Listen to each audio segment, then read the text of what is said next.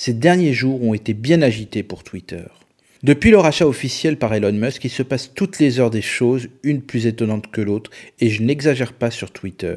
Non pas sur nos timelines, bien entendu, car elles bougent toutes les secondes, mais dans les coulisses. Les fondateurs de Twitter, tout d'abord, depuis la semaine dernière, furent les premiers à déclarer leurs doutes et craintes à propos de ce rachat et des premières décisions prises. L'esprit de Twitter semble pour eux se perdre et c'est peu dire. En effet, les premières décisions, Elon Musk a décidé de renvoyer près de la moitié des employés de Twitter, soit le cœur du réacteur. Dans un tweet noyé au milieu de centaines d'autres qu'il envoie, il dit qu'il regrette ses licenciements, mais ceux-ci sont indispensables pour une société qui perd 4 millions de dollars par jour. Ces renvois sont pour certains très violents, car réalisés sans trop de ménagement. Ceci est le préalable à une bataille juridique. Des recours sont déjà prêts car ces renvois n'ont pas respecté les lois du travail les plus basiques. Pire, dimanche soir dernier, Twitter demande à certains des employés licenciés de bien vouloir revenir. Et tenez-vous bien, certains ont été licenciés par erreur. D'autres ont été licenciés avant que la direction ne se rende compte que leur expérience est nécessaire pour créer de nouvelles fonctionnalités souhaitées par Elon Musk lui-même.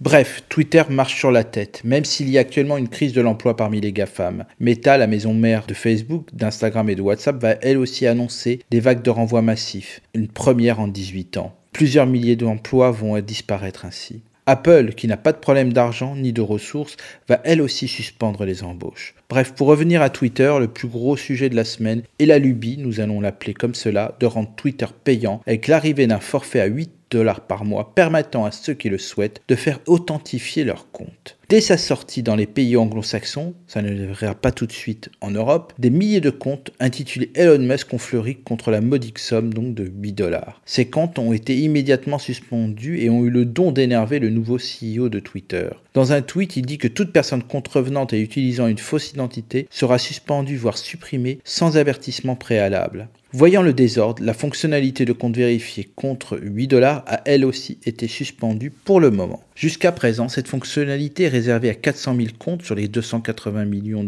existants était un sésame permettant à leurs détenteurs d'avoir une certaine résonance. En l'offrant à tout le monde avec les dérives sur l'usurpation d'identité et surtout en obligeant ceux détenteurs du badge verified de payer alors que jusqu'à présent rien n'avait été demandé, font de Twitter une cible rêvée pour les déclencheurs de fake news ou les complotistes. Pour ma part, Twitter est mon réseau préféré. Je m'y suis inscrit depuis janvier 2007, soit parmi les premiers en France. Voir ce réseau à la main d'un homme qui décide tout et son contraire en trois tweets ne peut pas être très rassurant. Certains iront ailleurs, comme sur Mastodon, un Twitter-like avec de la blockchain dedans, ou sur un autre réseau qui se créera. Mais en agissant ainsi, Elon Musk mènera Twitter dans le mur. À la semaine prochaine.